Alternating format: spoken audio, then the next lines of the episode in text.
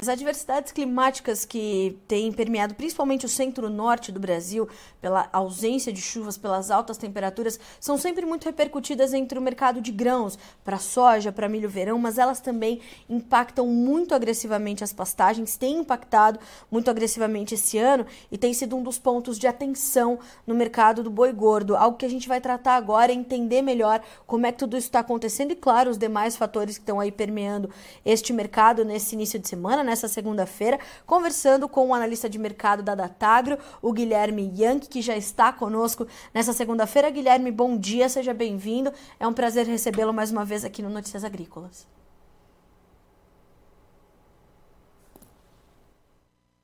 Bom dia, Carla. Bom dia a todos que nos acompanham do canal Notícias Agrícolas. Mais uma vez, gostaria de agradecer o convite de poder vir falar com vocês aqui mais uma vez.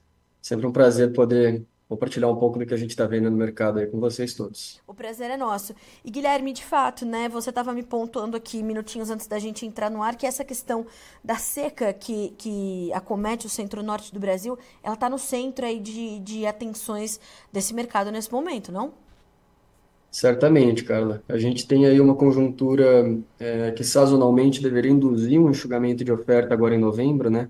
É a chegada da famosa estação de monta, então é um período em que começa a chover um pouquinho mais, tem um pouco mais de pasto disponível para o produtor, e aí começa -se a reter matrizes, touros aí para reprodução de bezerros, que vai ocorrer ali até mais ou menos março, que é quando a gente faz a típica desova de matrizes que não foram emprenhadas aí. O problema é que esse enxugamento sazonal de oferta não está ganhando tração como a gente espera, né? Como a gente viu em todos os últimos anos. Boa parte disso é o reforço da seca. A gente trouxe até uma informação bem interessante sobre os abates inspecionados federalmente, são dados preliminares ainda, né? Tudo dado oficial do mapa ou do IBGE, a gente costuma combinar os dois aqui para fazer essa análise.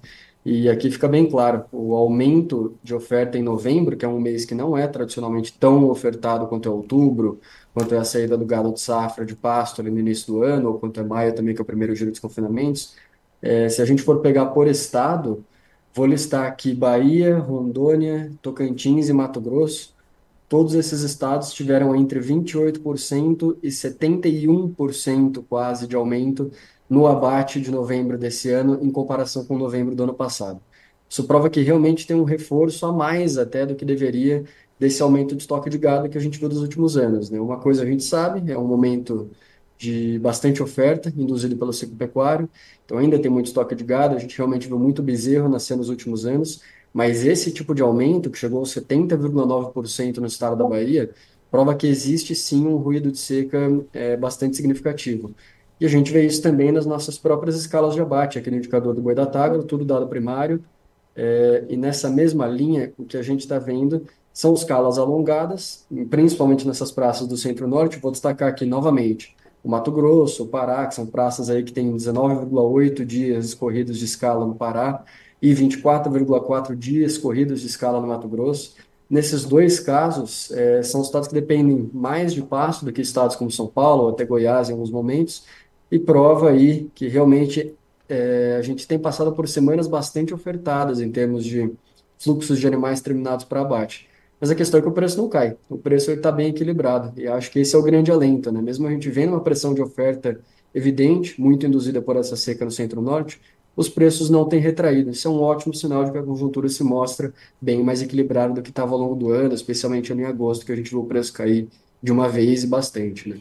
Guilherme, o que, que, tem sido o fiel da balança para promover esse equilíbrio? Né? Você falou, são, é uma semana ainda bastante ofertada, são semanas bastante ofertadas, mas os preços não cedem. O que está segurando os preços no, nessa, nessa contrapartida?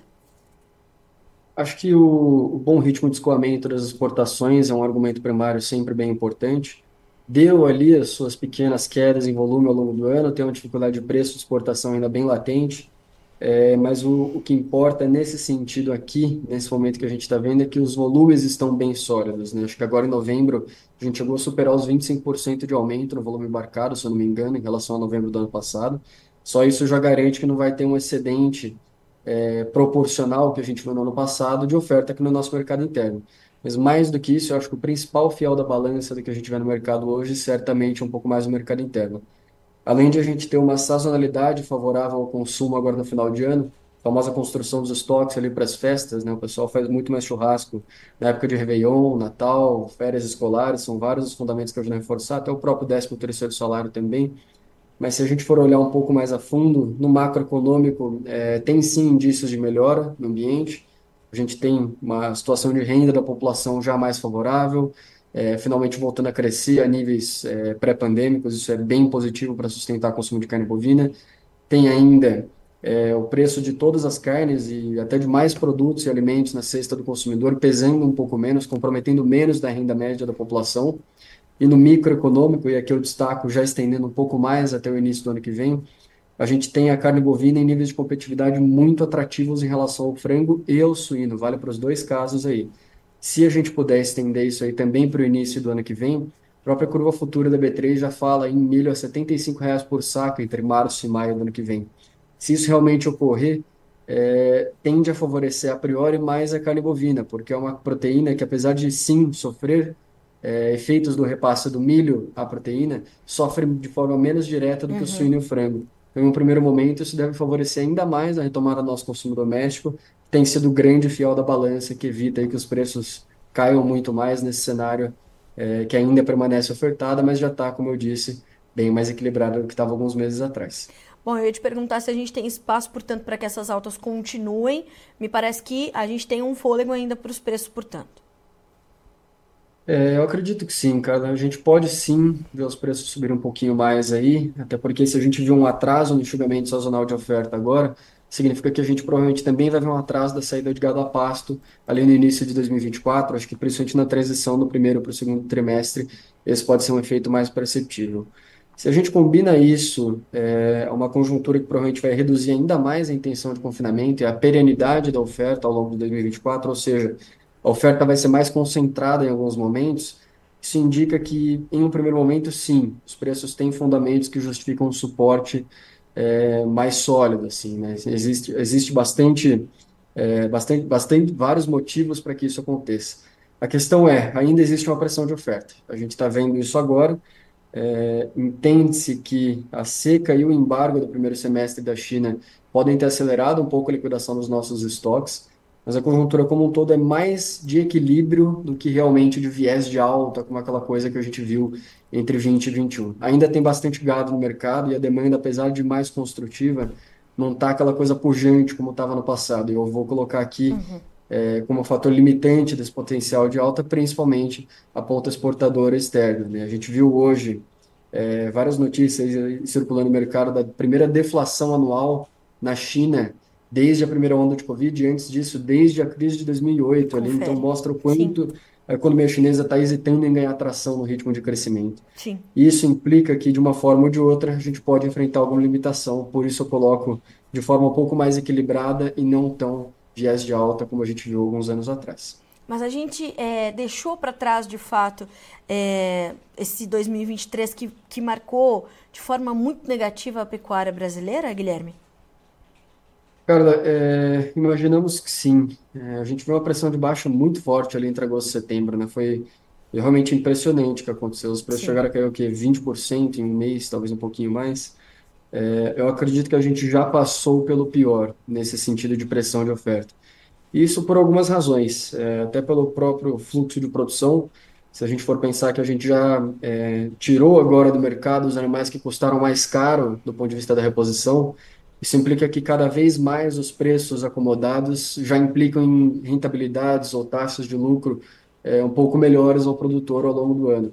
Então, acredito que o pior como um todo, levando a conjuntura de fluxo de produção, de pressão de oferta, ao que tudo indica já passou sim. Até porque a gente teve também, como eu comentei um pouquinho anteriormente, é, o reforço de liquidação do rebanho, vindo tanto do primeiro semestre do embargo, que ajuda a reforçar a liquidação de matrizes principalmente, quanto desse segundo agora, que marcou a liquidação geral de estoques. Né? A gente teve abate recorde em agosto e setembro, provavelmente vamos ter um abate muito robusto agora no último trimestre também, a julgar pelos números preliminares do mapa aí, renovação de máxima de cinco anos para todos os abates cifados de outubro, novembro, é, e aí com esse reforço todo de muito gado sendo abatido no centro-norte, que são as principais áreas de cria hoje do Brasil, que mais crescem nessa linha, então, assim, é, parece que o pior ficou para trás. Não se assustem se os preços não subirem tanto assim. É o que, é o que esse momento marca um pouco mais, é uma transição para o momento que a gente vai precisar reconstruir o rebanho, mas até o que a gente viu nesse último trimestre agora, mesmo que existam momentos de escassez pontual de oferta, ainda são momentos que dependem de uma resposta equivalente da demanda para que o mercado permaneça equilibrado. Então, contem mais com a nossa demanda interna ganhando protagonismo e pensando que ainda que exista um momento de mais oferta, aparentemente é isso que vai segurar um pouco é, os preços nesse momento, né? Isso que torna a conjuntura mais construtiva e equilibrada aqui na nossa visão da Datac. Guilherme, como é que você está avaliando essas escalas tão alongadas? Você citou o Mato Grosso, citou Pará. É, como é que a gente avalia essas escalas tão alongadas nesse momento? Se a gente já deveria ter observado um enxugamento sazonal de oferta agora, uhum. e ele não ocorreu, quer dizer que muito provavelmente é, uma gama extensa da cadeia, principalmente nesses estados que estão sofrendo um pouco mais com a seca, se viu forçada a antecipar um abate. Então, possivelmente, isso tira um pouco de oferta ali do médio prazo. Então, ano que vem, esses momentos de escassez pontual de oferta podem ser ainda mais prováveis em uma conjuntura que a gente provavelmente viu antecipação desses abates agora no, no primeiro trimestre. É, na nossa visão aqui, isso não quer dizer que do nada vai faltar oferta, que vai faltar gado para todo lado, mas sim que a gente provavelmente vai ter é, esses momentos mais perceptíveis. Então, nesse ano, a gente viu escassez de gado em confinamento em São Paulo, por exemplo que isso gerou foi um movimento de transferência interestadual de gado para São Paulo. Muita gente teve que buscar gado em Goiás, Minas Gerais, Mato Grosso do Sul. Até no Mato Grosso chegaram, a gente ouviu de gente indo buscar gado lá para conseguir bater aqui em São Paulo. Esse é o tipo de consequência que a gente entende como mais, mais perceptível. Nesse ano, a gente não viu os preços mudarem tanto por conta dessa escassez de gado de confinamento. Mas dado que a gente está antecipando um pouco de abate de gado a pasto agora, pode ser que isso seja mais perceptível nos preços como um todo, e não mais apenas uma, um estreitamento de diferencial de base, como a gente viu em alguns momentos desse ano. Né? É bem interessante ver como a conjuntura de oferta em escala nacional se mexe de acordo com quanto falta, quanto sobra de algum tipo é, de gado, de categoria animal aí, é, em determinados tipos de terminação, a depender do momento do ano. O que, que eu quero dizer com isso? A perenidade da oferta é menor. Quase certo isso. A gente tem é, com a entrada de mais confinamento no mercado do boi no Brasil, uma oferta que varia menos ao longo do ano. Como a gente já está antecipando abate de gado a pasto agora, provavelmente vai ter uma intenção de confinamento ainda menor para o ano que vem, com esse nível de preço do boi e do milho já piorando o poder de compra na curva futura, é, é bastante possível que a gente veja esses momentos mais claros, momentos que falte realmente um pouco mais de oferta, que os preços sejam forçados a subir um pouco. Não quer dizer que eles se estabilizam nisso, porque ainda é um ano que tende a ser razoavelmente ofertado, mas quer dizer que nessa transição a gente pode começar a observar momentos mais perceptíveis que os preços tendem a subir um pouquinho mais. Guilherme, como é que, como é que você, você e a Datagro estão avaliando esse final de, de 2023 para o mercado de reposição? Para bezerros, para boi magro? Que sinais de alerta a gente tem que trazer para o pecuarista nesse momento, onde os preços do boi gordo estão tomando esse fôlego versus o mercado de reposição? É, eu gostaria de colocar é, para a gente discutir aqui o mesmo argumento que a gente coloca da liquidação no rebanho. Então, se, se a escassez de chuvas, escassez de pasto, disponibilidade de pasto, qualidade do pasto afeta na viabilidade de se reter animais na fazenda, então te força a desovar muito, é, muito boi no mercado, da mesma forma também inibe que você consiga reter esses animais para a reprodução de bezerros. Então, isso só reforça o quanto é, os animais que seriam retidos, produziriam bezerros, bezerros esses que provavelmente iam nascer ali por 2000, final de 24 para 25, o quanto em, em 2025 a gente pode observar uma escassez é, bastante significativa dessa categoria animal.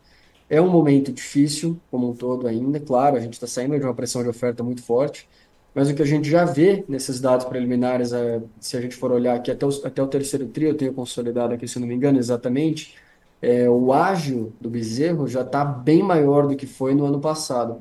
Esse é um ótimo sinal que precede o avanço nos preços do bezerro. Quando a gente vai começar a observar isso de forma mais clara? Quando o preço do bezerro começar a subir, o boi não subir junto. Quando descorrelacionar um pouco mais as duas coisas. Uhum. Aconteceu em alguns momentos desse ano, é o que torna essa média mais construtiva. Mas assim, comparando de forma bem direta mesmo, no ano passado como um todo, o ágio médio do bezerro nos nossos cálculos aqui do indicador do boi da Tiger foi mais ou menos de 9%. Nesse ano, na parcial até o terceiro trimestre, está em 15%, ou seja, quase dobrou, quase dobrou. já. Isso é o que precede um avanço mais substancial nos preços do bezerro e um desequilíbrio de oferta no mercado de reposição. Então, a gente provavelmente está começando a chegar perto do ponto em que vai começar a faltar bezerro e boi magro de verdade. Na nossa visão aqui, a julgar pela seca, todo o embargo que potencializou o descarte de matrizes nesse ano também, pode começar a se desenhar um pouco mais eh, de forma clara eh, a partir de meados do ano que vem já. Então, pode ser que 24 para 25 seja essa virada primeiro dos preços do bezerro, depois dos preços do boi. Pode aí gerar um avanço mais substancial nas cotações em um médio e longo prazo aí. Era o que eu queria entender, se essa relação, portanto, vai chegar em algum momento, portanto, aos preços do boi gordo e a gente deve ver, essa virada, portanto, entre 24 e 25, Guilherme. Carla, é, no nosso entendimento aqui, sim, mas Uhum. talvez de forma mais gradual do que parece. Então, Certo. alguns estados que não tiveram essa liquidação do rebanho tão pesada podem até é, ainda sentir um certo excesso de oferta nesse primeiro Uhum. momento, mas certamente alguns outros que foram forçados a liquidar muito gado esse ano, talvez sejam esses mesmos do Centro-Norte, esses têm um potencial um pouco maior de poder observar esses movimentos com mais clareza, né? Então, o preço do bezerro pode subir a priori já em 24? Sim, mas não com avanços tão pesados ainda, podendo chegar ao boi e aí sim se materializar de forma mais clara na virada de 24 para 25. Guilherme, alguma orientação final para os pecuaristas que estão nos ouvindo para a gente começar essa semana? Alguns outros pontos de alerta? A gente vê a B3 subindo, né? Começando bem a semana, aí testando patamares melhores. Algum alerta específico, além desses pontos que nós já comentamos, para o pecuarista especificamente que está nos acompanhando? Carla, é, eu gostaria de sempre indicar que os produtores possam acompanhar todas as informações de mercado na plataforma do Indicador do Boi da Tagra, um aplicativo que pode se baixar aí tanto na Apple Store quanto Android Store, qualquer uma das plataformas aí está disponível para download. É, lá você consegue acompanhar de perto todos esses números de escala, preço, diferencial de base, prazo de pagamento, é, preços de insumos, preço de reposição, tudo que vocês puderem imaginar para dar esse suporte para tomada de decisão. Uma coisa que tem ficado clara é que o mercado está muito dinâmico, muito rápido. A gente viu os preços caírem 20% em um mês e subirem 20% no outro. Não tem como a gente conseguir ter uma previsibilidade boa desse tipo de coisa se você não acompanhar plataformas como a nossa, aqui do Indicador do Boi da Tagra. Dito isso, é, vários momentos esse ano foram observadas boas oportunidades de compra, boas oportunidades de venda também. Essa própria alta, que deu um certo fôlego agora no final do ano, mostra bem isso. E acho que também acompanhar os nossos conteúdos nas redes sociais também tende a ajudar bastante. Claro que é um momento ainda difícil, mas é, compre ao som das trombetas, venda ao som dos trovões, é o que eles dizem, né? Acho que é sempre uma ótima recomendação. A reposição já está um pouco mais cara no marginal, como eu mencionei nesse ágio do bezerro, mas ainda tem muito gado de reposição de alto padrão barato para comprar no mercado. Claro que os preços já estão mais firmes, mostra que a gente está deixando aquele momento da compra o ponto ótimo, né, de acertar realmente o melhor ponto possível de compra, mas ainda tem muita oportunidade boa agora. A gente eh, conversa muito com os, os produtores mais tecnificados, que eh, gostam bastante de dar palestra, que falam muito sobre esses temas com os produtores, eles falam, cara, se você não está travada, não redeou, tem que atuar de forma anticíclica, que a turma gosta de colocar bastante dessa forma.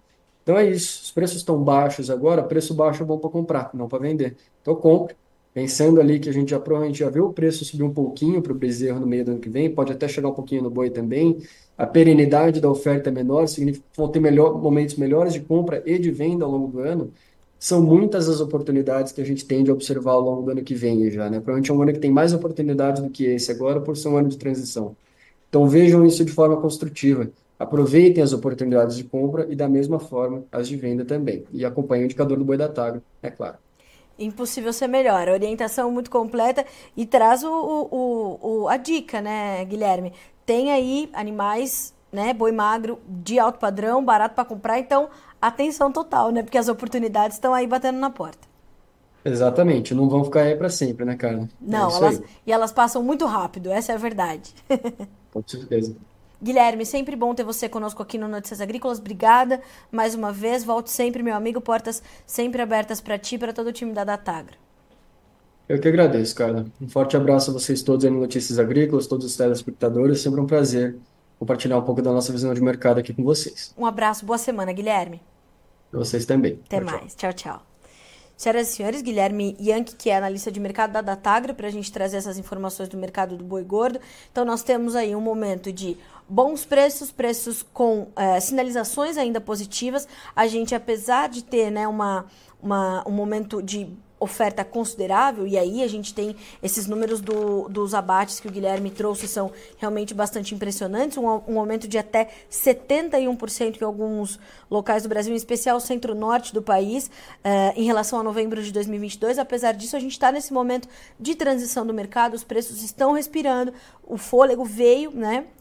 Nessa, nessa, nesse final de 2023 para o mercado do boi gordo. Boas oportunidades, então, para boi magro, alto padrão, bons preços para garantir aí a sua, a sua, o seu rebanho. Então, é, combinando todos os fatores, a gente está num bom momento.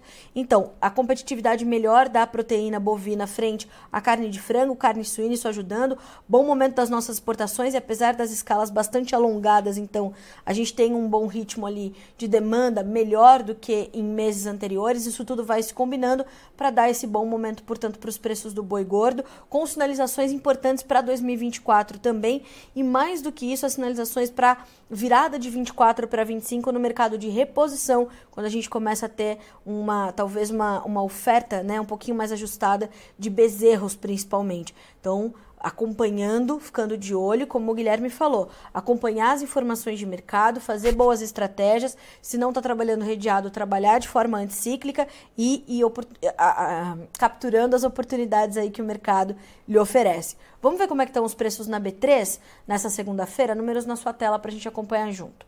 Dezembro, R$ 248,50 por arroba, uma alta de 0,6%, né? Arredondando. Janeiro, 0,68% de ganho para R$ 249,95. Vamos buscar os 250 de novo, né? O fevereiro, R$ 249,70, uma alta de 0,28%. Março, R$ 249,55, sobe 0,1%. Preços em alta na B3, como eu já havia dito no início do nosso boletim. O indicador CPEA, fechamento da última sexta-feira, alta de 2,02% para R$ 247,95 por arroba. Lembrando que o indicador CPEA se encerra sempre ao final do dia e você vai ter esse número é, atualizado, mas é assim que começou a semana, né? Os negócios se, são retomados por indicador CPEA com esse fechamento do dia anterior, que no caso, sexta-feira, portanto, R$ 247,95, 2,02% de alta. Senhoras e senhores, a gente fica por aqui com este boletim, mas a nossa programação ainda tem muito a te trazer ao longo dessa segunda-feira para que você seja sempre o produtor rural mais bem informado do Brasil, porque o Notícias Agrícolas vai te garantindo sempre informações agro-relevantes e conectadas. Continue conosco.